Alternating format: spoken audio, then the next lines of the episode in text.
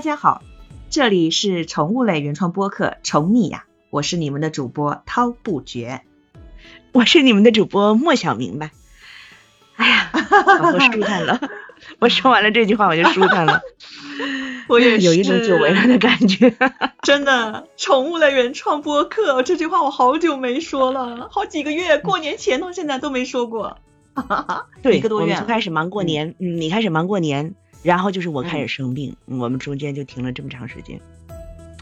哎，大家还是保重身体哈。最近那个什么也挺猖狂的，各种的病毒猖狂，保护好自己，同时也要保护好动物。所以我们今天说的这个，这个好像有点关系哈。就人类保护自己，我们要主动的去去捅嗓子眼儿、打疫苗，动物也要 定期的保护自己，给自己呃驱虫。对。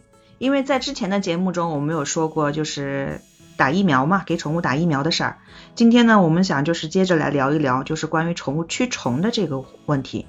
确实呢，就是说我我们好久，就是这这一个多月，就是好像发生了很多事儿没有更新，我要向我的粉丝们道歉。因为今天 专门有粉丝追着来问我，加了我的微信来问我说为什么不更新，让我有点惭愧。他们。我对不起你们，所以今天赶紧来，而且粉丝还说，嗯，我希望你的节目时长可以再长一点。哇，第一次就听到有粉丝这么讲哈，他不嫌我的节目啰嗦，可能太喜欢我们，还希望你长一点，喜欢我们啦。嗯，你喜欢听我们扯屁？对，好吧，那就今天进入我们的正题啊，我们比。扯归扯，反正就是正正事儿还得还得说的。像这个驱虫，其实我们要先了解一下，为什么就是说我们要去给宠物驱虫呢？因为像现在，如果说哈，就是这个寄生虫这一块的话，会很多动物哈，它都是出生之后由母体自带感染的，对吧？就是因为它要妈妈的这个胎盘或乳汁这一块，都会把母体的一些寄生虫，就是可能对成成年的这个呃猫猫狗狗来说没有有没有什么问题的这些寄生虫带到幼犬或者是幼猫身上，它就会携带。那这些其实可能对呃就是还没有成年的这些猫猫狗狗来说，嗯，可能是有危害的。就我觉得，呃，肉眼可见的危害就很有可能是，当你注意到你们家猫或者是狗吃的特别多，但是怎么也长不胖的时候。你就要想想，哎，我是不是忘了给它做驱虫了？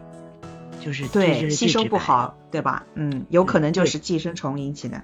你们家最近不是不会无缘无故猫都 一顿吃那么多肉，然后长得瘦骨嶙峋似的，不大可能。对啊，我我记得你们家最近不是小猫快满几个月，两个月吗？有吗？嗯嗯，我们家小猫，嗯，快两个月了。我们家那个猫妈呀，特别能吃，但是就是它就是它。长不胖，我现在就呃就是有两种的可能性，一种就是因为他可能是消耗过度，刚生完小孩喂奶哈嘛，还有一种就可能是我需要给他做驱虫了，他很有可能有因为体内有寄生虫了，所以他不胖。我这两天也在想这个问题，因为我我们家都长得跟我一样，一个个体重膘肥的，都是胖子，能吃体胖。哎呀，富贵相好不好？格格不入。那必须得让他安排进来，我跟你说，这个不合群可不行，身材也得合群啊。是是是是是，反正你不管怎么样吧，啊，驱虫到了一定的时间没有驱虫，给他做一次驱虫总是好的，就是没有坏处。不要觉得是的，万一他体内没有虫，我给他驱了是不是不好？不会不会不会，所以我就决定这个不会的，对。嗯，暖和暖和，等等他们人也暖和了，我们那个春天也来了，就该驱虫了。是的，而且现在就是除了就是刚刚说的母体自带的，还有很多就是比如说养狗狗的，长大之后其实是环境感染嘛。你像狗狗出门之后杂草丛生的那些危险环境，呃，就对他们来说哈，对他们来说是一些危险环境，它里面存在大量的寄生虫。对吧？哎，对，我觉得对于猫来说可能还好点。我家猫从来不出去，除非有遛猫的。呃，但是我觉得养狗的天天出去，就很有可能会。就是如果说你但是但是它的危险性会更大呀，狗的那个感染的危险性会更大了，相对而言。啊，对，这个倒是。嗯，所以，但是你想，就是说主人，哦，像我我这边多嘴再说一句，那个猫的话也得注意一下，因为就是猫它虽然不出门，但是首先它不出门，它就不会去经历太多那种，比如说气候变化啦，或者说这些环境，它对于环境的抵抗力，家猫和野猫是不一样的，对不对？然后我们外出回来的时候，衣服或者鞋底也会沾染到一些寄生虫。哎这个是是的，真实的。如果你去杂草堆了，比如你去喜马拉雅山了，你回来就小心一点。我们家第一只小柯基，就是因为我们去宠物店看病的时候，可能是踩到那个成年的，就是成犬的一些，比如说就是冠状病毒和那个犬瘟的残留的物体带回家，然后它就在家里玩嘛，我们也没有把它关起来，然后就是可能是这么感染上犬瘟的。就这个当时是真没想到，所以这个一定要注意，一定要注意。就是为什么会就是明明就是说也感觉好像狗子也或者说猫猫也没有就是直接接触到这些，为什么它还会生这些病，或者说会感染上被这些寄生虫给寄生了，对吧？嗯，人带给猫的，是的。嗯，而且有时候这个说不定就是什么刚好抵抗力差的时候。所处的环境也差，对吧？然后寄生，而且寄生虫它会跟宠物去争那个营养成分，那就会宠物就会营养不良。就像你说的，你们家那有一只咋这么瘦呢？嗯，我就可能想着它大概率的是该驱虫了，真的，我觉得它是好东西都让都让那个寄生虫给吸收了，太恐怖了，这就，嗯，它太能吃了，不是一般的能吃。我我那天听你说，他吃了你一整包鸡胸肉干，都都还，嗯嗯，没没吃饱，意犹未尽呢。哈哈哈，哎，就是谁养的像谁，食量特别大，挺好，爱吃肉是好事儿。嗯，然后我们来说一下那个吧，就是比如说我们现在要讲的那个寄生虫的种类，现在一般都是分成体外寄那个寄生虫和体内寄生虫嘛。嗯，反正大概就是比较熟悉的几，就是那些我们应该都知道，比如说体外的什么跳蚤，对吧？跳蚤应该是经常有的，尤其是它这个跟那个是不是长毛还真没关系。我跟你说，在我们老家那个跳蚤啊，有一个啊别名，这个跳蚤的别名叫狗蹦子，狗蹦子，狗蹦子，你想哪来的？狗身上爱长的。哦。它叫狗蹦子，在我们老家的别名就是跳蚤的。你说跳蚤不说跳蚤，叫狗蹦子。就我小时候养过猫嘛，然后有一段时间的话，是我们家家里没有没有人在，然后呢，就是每天会回去给那个猫喂饭。然后有一天我打开门哈，我就觉得我的小腿特别痒，然后我一低头，我的天呐，好几只那个黑色的趴在我那儿，我一碰它，嘣就跳走了。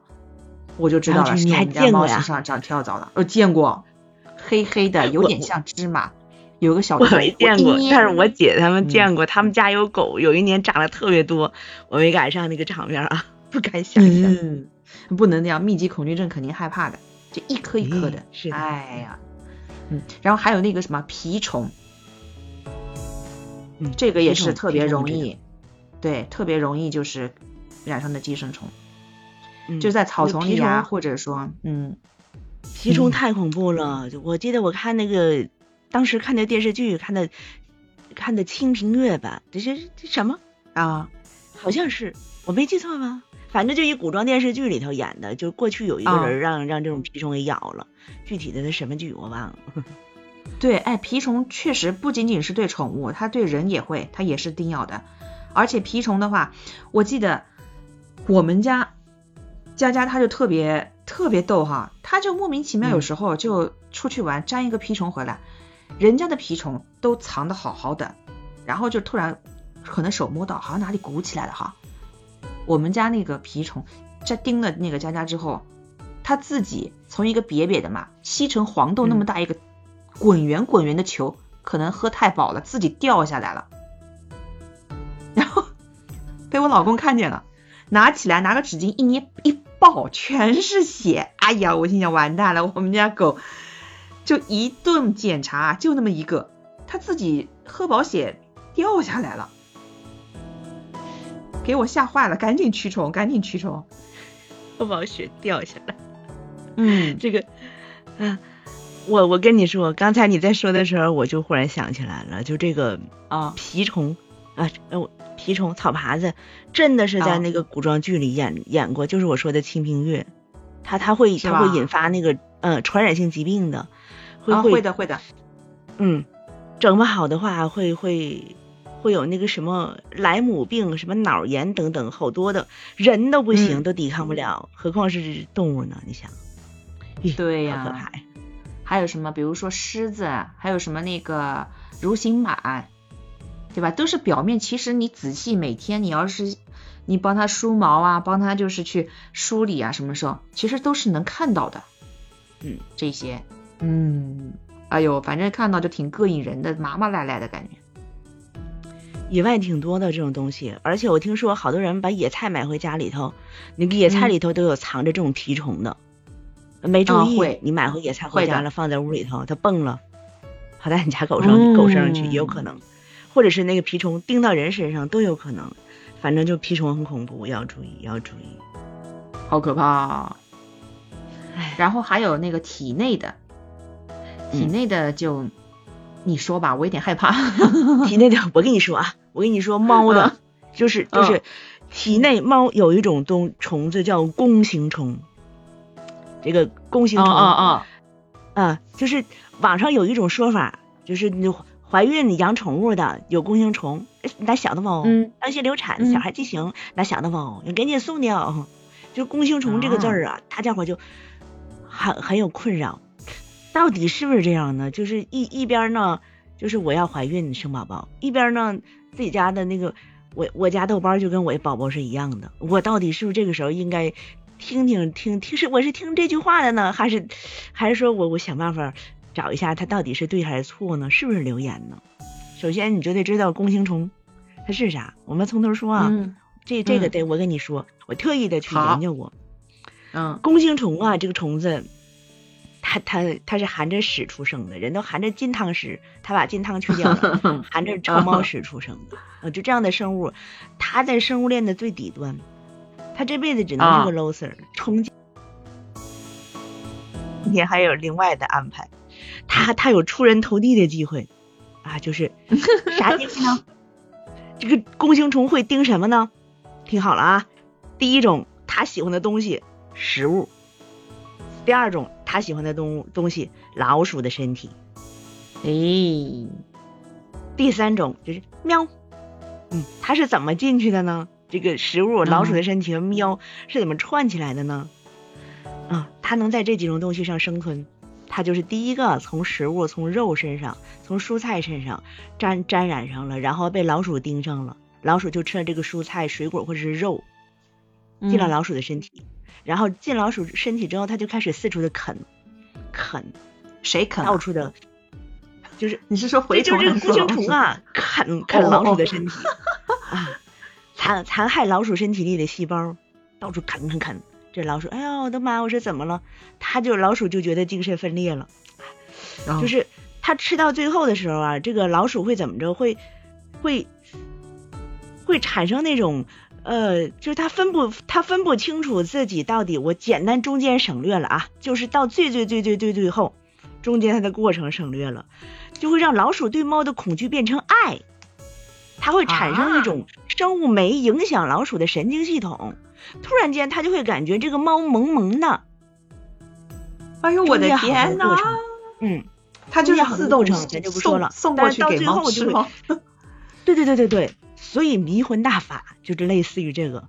然后呢，这个小共形虫就就就就引诱着这个老鼠去找那个猫，因为它最终是想进入猫的身体里头。就这样啊。它到猫跟前，让猫给吃了，成功的进入了猫的身体，越狱成功了。他从老鼠过渡到了猫，就找到了他的最终的宿主。到猫的体内的时候，完了，开始有性别了。之前他都是自己一个人单身的，只有在猫的体内，你不是问过我吗？曾经就是只有是不是只有一种特有的？没错，就是只有在猫的体内，弓形虫才能性别成熟。所以猫才是，就是它体内的弓形虫才是它的最终宿主，就是唯一的，只有猫有。嗯，对，别人的人的人就是在在什么人呢，什么什么，你能想到的其他地方没有这个。猫体内它它就长大了，找对象了，它萌发了，它生孩子了，无性繁殖到有性繁殖，全就是就是它分裂出了无数个宝宝，嗯，然后又顺着这个猫猫的粪便排出体外，排出来，嗯，就开始传染弓形虫了。就看似是一个弓形虫励志的故事，但实际上这是一个 很恐怖的细思细思极恐的故事，好可怕呀！所以说啊，最后说这个如果不吃老鼠，我不吃了，我不吃老鼠，我不是猫，嗯，我也不吃猫屎，会感染弓形虫吗？听懂了吗？会，因为人和老鼠一样，要是吃了被被感染的东西，也会感染弓形虫。只不过它不会分裂啊，你你吃了那个菜，吃那个肉，你也会感染弓形虫。但是，它它它，你你你排出去，你排便，你拉在那个屎里它没有，它只会通过胎盘传播。所以怀孕期间能养猫吗？不要把所有的错误都都嫁给猫。如果你家猫没有感染，或者是处在慢性感染期，还是可以可以养的，做个检查就好了。如果查出来了，处于急性感染期了。那就会通过胎盘传给胎儿了，你就会你就会可能会感染了。所以，哎，我跟你讲，嗯，你知道我人家告诉我哈，他说怎么样才可能说你这个孕妇家里养猫，你因为这个猫你感染上弓形虫，就是首先这只猫刚好在患病期，就是有那个弓形虫，对吧？第二个就是猫拉屎了，它拉下来的这个屎。新鲜的屎啊，你刚好你捡了，不是啥呸呸呸，不不不要说直接吃屎嘛，就你刚好去捡屎了，而且你刚好捡屎的时候你没有带东西，你拿手捡的，然后你捡完屎你还不洗手，你直接吃东西了，你才有可能感染上。如果你没有这样，哦，那你是不会说通过猫去得到这个这个病的。嗯啊，我觉得嗯精辟。他如果真的就是说什么孕妇你要防这个防那个，那我就是说你哪怕这个动物身上啥也没有，那就是其他东西都是不干净的嘛，对吧？你不管是人还是动物，并不是因为吃了猫屎，真的，就即便你是感染了，它可以感染很多的动物的，什么鸡啊、猪啊、羊啊、鱼啊、蔬菜水果啊，甚至水里头都会有弓形虫，所以你得了也未见得是你家猫给你感染的，而且就是呃。我觉得哈，就像我们今天说的一样，呃，如果你注意好，给你家猫做了做了各种的防御和和驱虫，完全没有问题，不用去担心，就是会不会传染，大不了你给做个检查，看它有没有嘛。所以弓形虫没那么恐怖，但是。你要，你也要像我们今天说的一样啊，要时刻注意，咱们该疫苗疫苗，就平时该驱虫驱虫，该干啥干啥。实在不放心，去做一个检查，检查一下有没有弓形虫。千万不要说，就是啊，这个猫我要养孩子，我扔了，不可行啊。对对对，这个不行。然后我们继续讲啊，就是这个体内猫这块，这个弓形虫为什么特地拿出来说？因为确实很重要。然后还有一些就是比较大众的什么蛔虫啊，对吧？还有什么鞭虫、钩虫，哎，就这这些这些其实对于人来说就感染的，对于宝宝来说，你胎儿来说感染能力就不太强了，就没事儿了。嗯，只有弓形虫。会可能会说说那个传染给胎儿，所以如果弓形虫的问题你解决了，其他的那就是你家猫猫狗狗才会遭的难，请注意保护好它。对，还有那个什么绦虫，就是这几个，就它会影响狗狗的身体健康，就宠物的身体健康。就我之前哈，就是看到过一些，就是比如说给一些宠物吃完那个驱虫药，如果说体内有虫子的，真的就是嗯会拉出来的。就是它会随着粪便排出来的，活的，一条一条在蠕动。哎呦，我不想回想这个细节。我们进入下一个话题啊，就是寄生虫的具体危害有哪些，好不好？我们不要来讲这个虫子到底长什么样子。